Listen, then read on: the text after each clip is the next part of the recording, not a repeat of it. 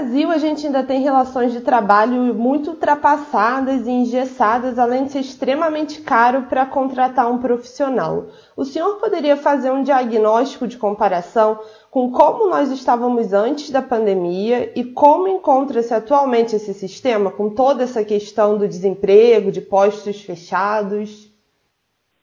Bom, a pandemia não mudou em nada a CLT, não mudou em nada a Justiça do Trabalho, não mudou em nada as instituições do mercado de trabalho.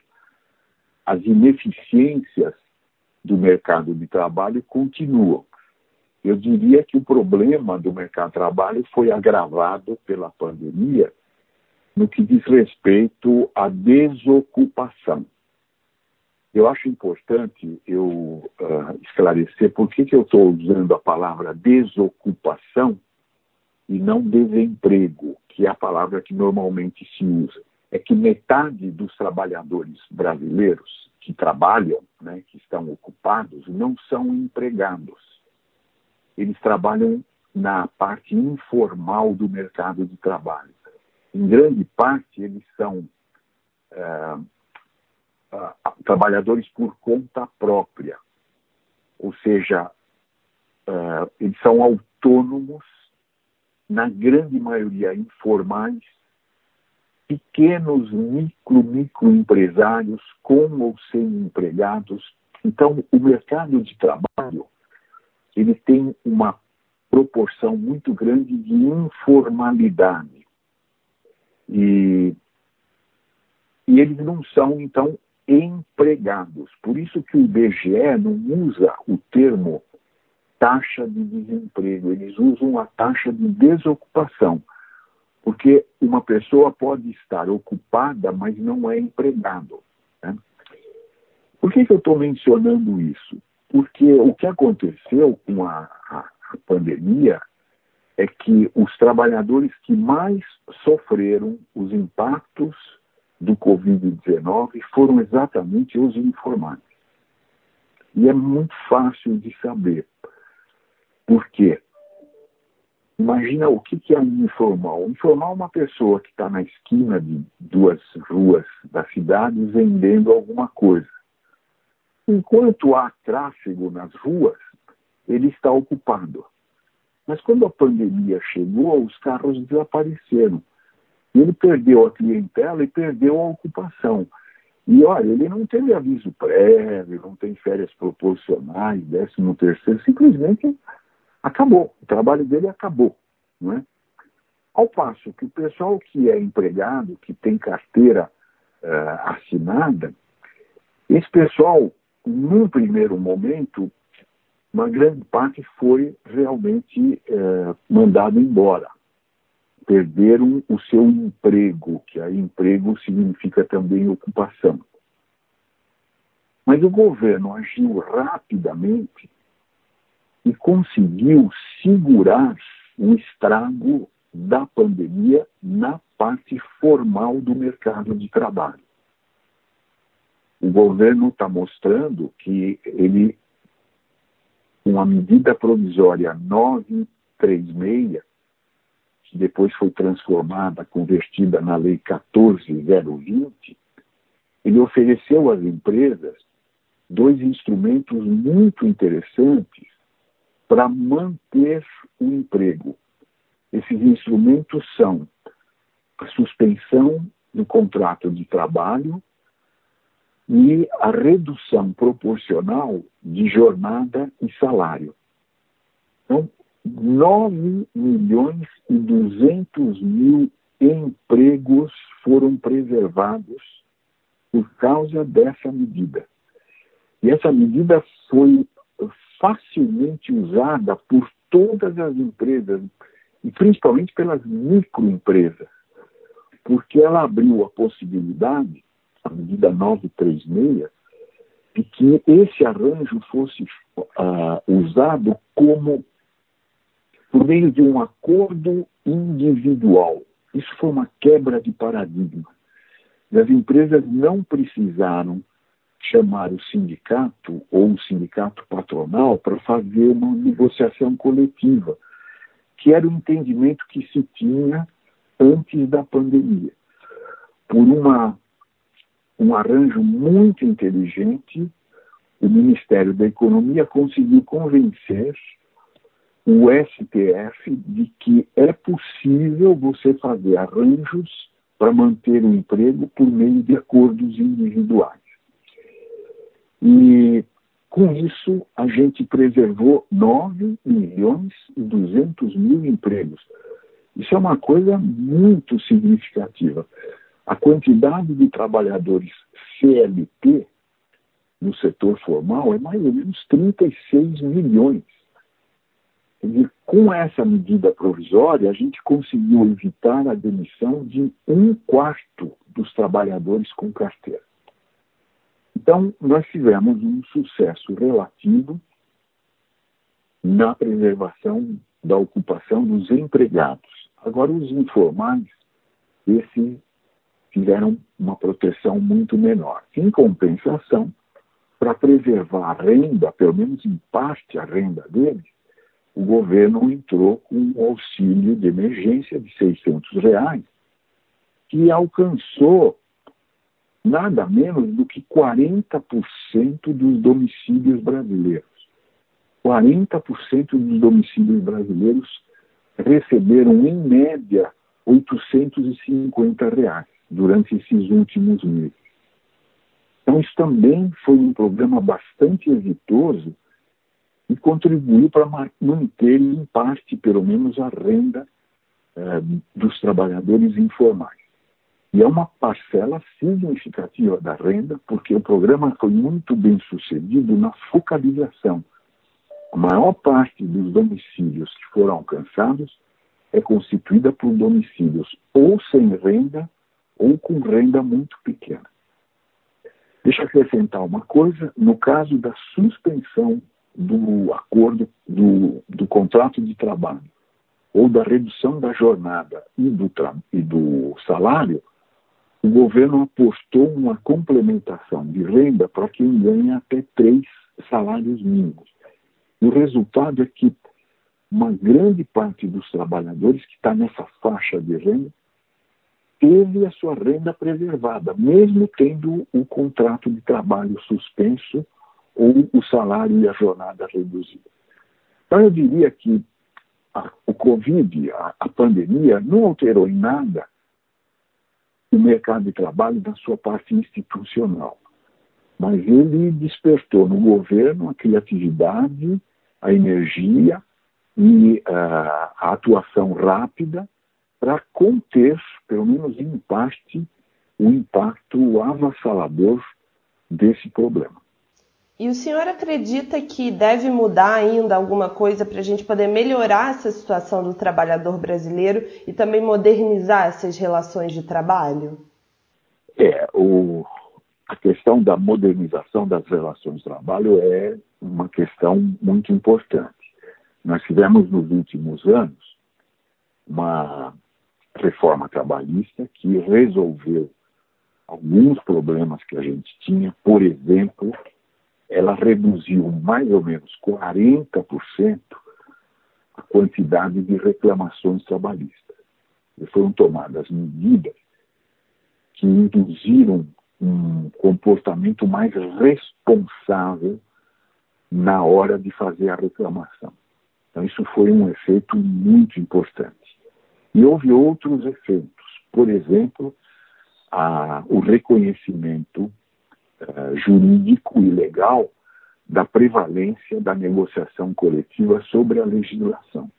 Quer dizer, as empresas e os trabalhadores podem aplicar de forma bastante criativa, bastante heterodoxa, a legislação trabalhista. Então a gente avançou muito, muito nessa área. Agora, o grande avanço virá quando a gente conseguir fazer uma reforma sindical porque os nossos sindicatos são muito pouco representativos. E não só os sindicatos de trabalhadores, os sindicatos patronais também. Aí nós temos problemas sérios, a gente tem que resolver de uma vez por todas a questão do financiamento da atividade sindical. As contribuições compulsórias criaram um artificialismo sindical que está muito difícil de ser removido. Então a gente precisa instituir o princípio da liberdade sindical, inclusive para preservar a negociação coletiva e o sindicato verdadeiramente representativo. Nós estávamos avançando, o governo criou uma comissão de altos estudos do trabalho, que já tinha concluído seus relatórios, e nós estávamos ah, quase no ponto de iniciar uma ampla discussão sobre essa questão. Mas aí veio a pandemia e isso tudo ficou paralisado. A gente espera que nas próximas semanas ou meses esse assunto seja retomado. E eu vejo grandes possibilidades da gente avançar nessa área. Mesmo porque a questão da liberdade sindical ela adquiriu é, um significado mais relevante ainda, por causa das transformações que estão ocorrendo, continuam a ocorrer e vão continuar no futuro próximo, que estão transformando as relações no mercado de trabalho.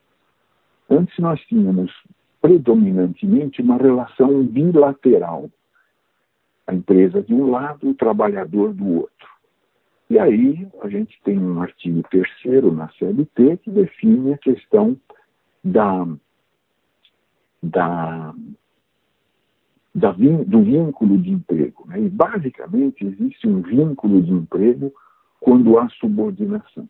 Então, uma pessoa que trabalha numa loja, numa fábrica, num escritório, ele tem um supervisor, tem um gerente, é empregado, não tem o que discutir essa coisa clara, cristalina, aí quem não tem uma supervisão, quem trabalha esporadicamente, ou mesmo é, continuamente, mas não está sujeito à supervisão, é o autônomo.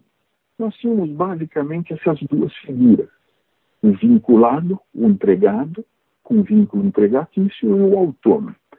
Hoje é muito difícil você saber, em algumas situações, se a pessoa é empregada ou se é autônomo. Vou dar um exemplo. Os trabalhadores que encontram suas atividades por meio das plataformas. O que é que eles são? Eles são autônomos. Eles são empregados. Eles têm vínculo, eles têm supervisão. Claramente, a nossa legislação trabalhista não está dando conta de regular essa questão de reconhecer essa nova situação. E muito menos os sindicatos. Quem será o sindicato desses trabalhadores? E eles precisam ser representados. Eles precisam de alguma proteção. Esses recentes movimentos dos motoboys, dos entregadores eh, das empresas de plataforma, deixam isso bem claro. Né? Os trabalhadores têm problemas nas condições de trabalho, na remuneração, e eles precisam solucionar e principalmente encaminhar e negociar essas questões. Então a gente precisa de uma reforma trabalhista que inclua esses trabalhadores como uma nova categoria, um novo, novo conceito, e que, ao mesmo tempo, encontre formas de negociação para esses trabalhadores. Esse é o grande desafio que não é brasileiro só. Ele é um desafio mundial. Eu diria para você que talvez a marca mais interessante desse novo trabalhador é que ele não tem mais um patrão ou um supervisor. A relação dele não é mais bilateral, ele com o patrão. É uma relação em várias partes, trilaterais, às vezes até mais do que isso. Né? Então, são cadeias de relacionamento no interior das quais esses trabalhadores operam. E nós precisamos encontrar uma maneira de contemplar essa situação na nossa legislação, nas nossas instituições. Então, a modernização das instituições do mercado de trabalho claramente é uma questão que está aberta e é muito relevante. Mas, no contexto geral, o senhor acredita que ainda é muito difícil contratar? O que, que impede novas contratações atualmente? Não, não é difícil contratar. e também não é difícil demitir. Eu acho que é, essa coisa precisa ser corrigida. Né? A gente tem uma ideia, a gente diz que o mercado de trabalho brasileiro é rígido. Né? O que, que significa ser rígido? Né? Rígido, para mim, é um mercado de trabalho que não permite demissões, que não é o caso do Brasil. Nós temos uma taxa de rotatividade enorme. Né? Uh, os empresários dizem que demitir custa caro, mas isso não é verdade. Demitir não custa caro, você precisa só pagar o aviso prévio e a multa do fundo de garantia. E aí eles perguntam, é, mas e as férias e o 13 terceiro proporcional? Bom, isso tem que ser pago com demissão ou sem demissão. No fim do ano você tem que pagar o 13 terceiro. Se o trabalhador vai embora você paga proporcional. A empresa tem que fazer uma provisão para isso. Essa despesa não foi causada pelo desligamento. E ela não precisa justificar, quer dizer, Aqui no Brasil, a demissão sem justa causa é permitida. Então, não é um mercado rígido. Agora, é um mercado disfuncional, porque ele é de uma burocracia enorme e, principalmente, esse é o grande problema, a folha, o salário é extremamente onerado por diversas questões. Né? Nós, nós, o, o, quando o, a empresa contrata um trabalhador, ela tem uma despesa enorme com os encargos sociais. Né? A Previdência, o Sistema S, o salário de educação, e mais um fundo de garantia. Quer dizer, em cima do salário existe um, um, um conjunto de encargos sociais. Então, há uma sensação, há uma o senso comum diz, olha, vamos tirar os encargos, porque aí nós vamos uh, poder contratar mais. Isso também não é verdadeiro. Não é tirando os encargos que você automaticamente vai ter maior contratação, porque as forças de mercado funcionam. E no momento que você tirar os encargos, o salário líquido vai aumentar. Há estudos mostrando isso. Então, não é verdade que, uh, desonerando as folhas, o, o, o, emprego vai aumentar.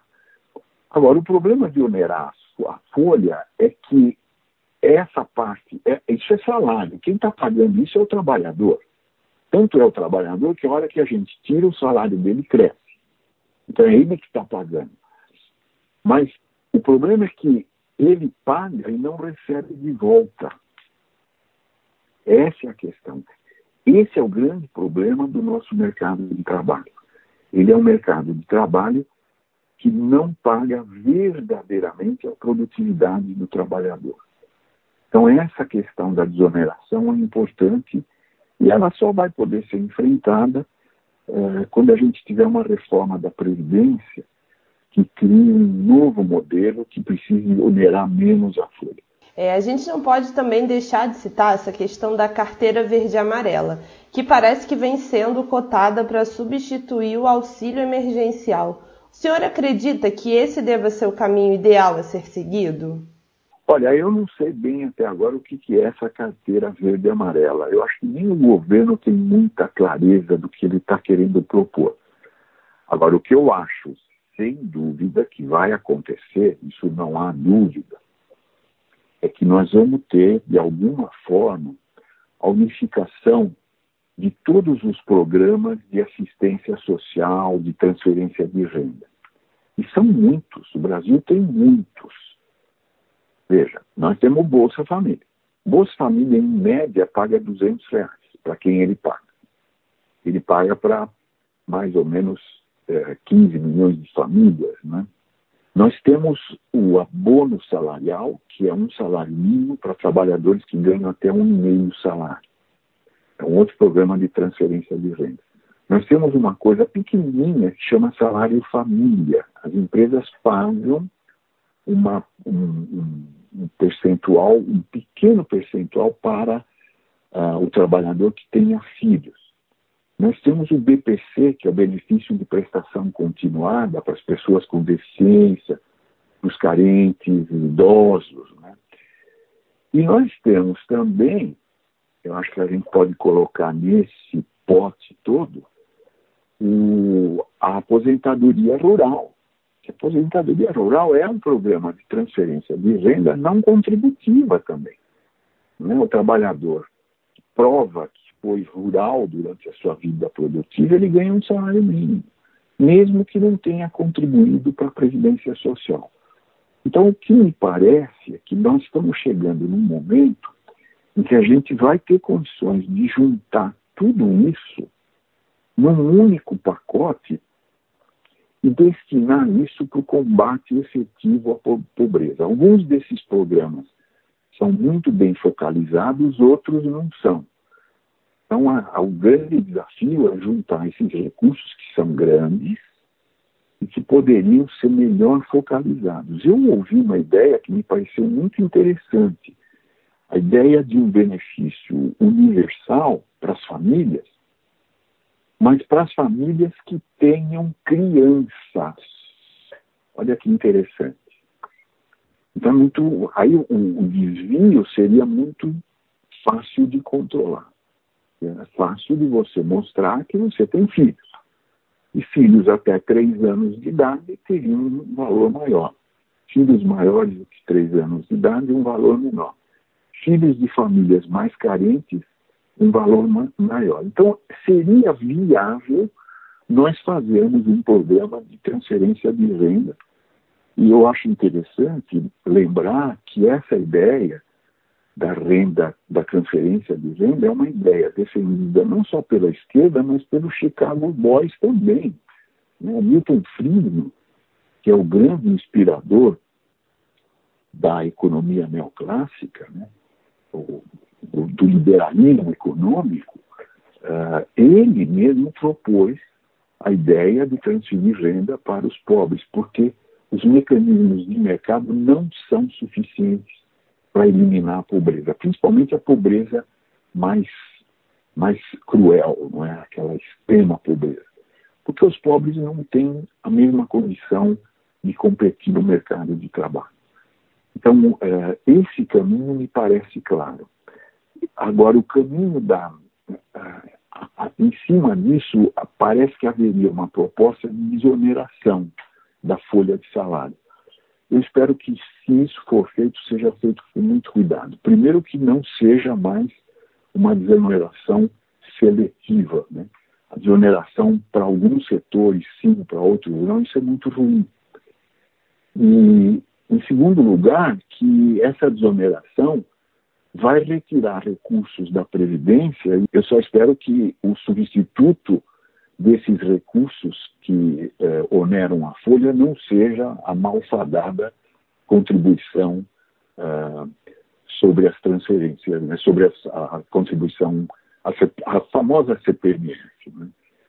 Então, esse é, é o desafio. Eu, eu imagino que essa é a ideia que o governo tem sobre carteira verde e amarela. Mas eu confesso que para mim não está muito clara o que, que é. O que eu acho muito uh, palpável é essa ideia de nós termos uma unificação dos programas de transferência de renda. Isso seria uma coisa muito boa para a gente fazer. A, a, a crise da pandemia mostrou isso claramente. E por fim, na sua opinião, quais são as perspectivas de emprego durante e após a pandemia? Como que o senhor acredita que vai ser essa recuperação? Bom, nós tivemos recentemente o, o, a divulgação da PNAD do, do segundo trimestre e a situação do mercado de trabalho está calamitosa, né? Quer dizer, a taxa de desemprego, a taxa de desalento, está muito grande. Quer dizer, aquela pessoa que vendia alguma coisa nas ruas e os carros desapareceram, ela saiu do mercado. Ela não está desempregada porque ela não está procurando trabalho. Ela não está procurando trabalho porque não existe trabalho para ela, mas ela gostaria de procurar. Então, esse é o famoso desalento que foi agravado com a pandemia. Então, a situação está calamitosa. Os informais sofreram muito mais do que os formais, mas os formais também sofreram. Quando é que a gente vai recuperar? Na parte dos formais, esses acordos de manutenção de emprego e, e de redução de salário e jornada eles têm uma condição que é interessante, dizer, aqueles 9 milhões e 200 mil trabalhadores, eles não podem ser demitidos durante a vigência desses acordos durante um número de meses igual ao número de meses do acordo. Então, se o acordo é quatro meses, a empresa não pode mandar embora por mais quatro meses. Então, esses 9 milhões e 200, eu diria que estão garantidos até o fim do ano. E isso é um quarto do mercado de trabalho formal. A gente espera que até o fim do ano a situação comece a se reverter. Né? Mas isso é uma esperança, não é? Não há muita, muita certeza de dizer que isso vai acontecer. Há alguns sinais de alguma recuperação. Agora, a recuperação para valer só virá quando a confiança voltar e quando o investimento voltar, quando a recuperação da economia voltar. Né? O, o, a empresa não vai contratar imediatamente. Se ela perceber uma melhora, ela primeiro vai chamar os empregados que ela tem para fazer hora extra. Vai chamar os empregados que ela suspendeu o contrato. Vai chamar os empregados que ela reduziu a jornada só depois que ela vai contratar. Então, essa retomada do mercado vai demorar um pouquinho. Agora, o que a gente precisa desesperadamente é a volta do investimento. E a, a, as notícias boas é que a gente está percebendo que o Congresso chamou a si alguma responsabilidade nessa área. Algumas semanas nós tivemos, finalmente, a, a votação e aprovação da regulamentação do, do, da atividade de saneamento básico. Isso foi uma revolução, uh, apesar da gente ainda ter que regulamentar essa parte, mas o fato é que há um compromisso agora, uma obrigação dos municípios brasileiros providenciarem água e esgoto para o universo das suas populações. Isso até 2033. Isso vai gerar um mundo de emprego. O Congresso está trabalhando também muito grande, de uma forma muito intensa, e nós vamos ver isso logo, logo, na, na questão da, da certificação ambiental. É um outro problema para o investimento em infraestrutura. É uma selva, uma burocracia. E aparentemente nós estamos caminhando para resolver isso. Nós estamos caminhando também na regulamentação da área de energia, da área portuária. Então, essas coisas, se a gente pudesse apressar, isso daria segurança jurídica para o investimento privado entrar firme na infraestrutura. Investimento em infraestrutura é emprego na veia, injeção de emprego na veia. É por aí que eu vejo. E isso é uma coisa interessante porque o emprego na, na infraestrutura não precisa de mão de obra muito sofisticada, porque é basicamente construção civil. E a gente tem abundância de mão de obra de baixa qualificação. Então eu vejo que um ciclo duradouro de investimentos por 10, 20 anos resolveria não só o nosso problema de emprego, mas daria uh, tempo para a gente respirar, reformar nossa, nosso sistema educacional e preparar uma mão de obra mais qualificada para as próximas décadas. Né? É assim que eu vejo. Nós vamos resolver já, mas se a gente conseguir encaminhar, nós temos alguma chance no futuro.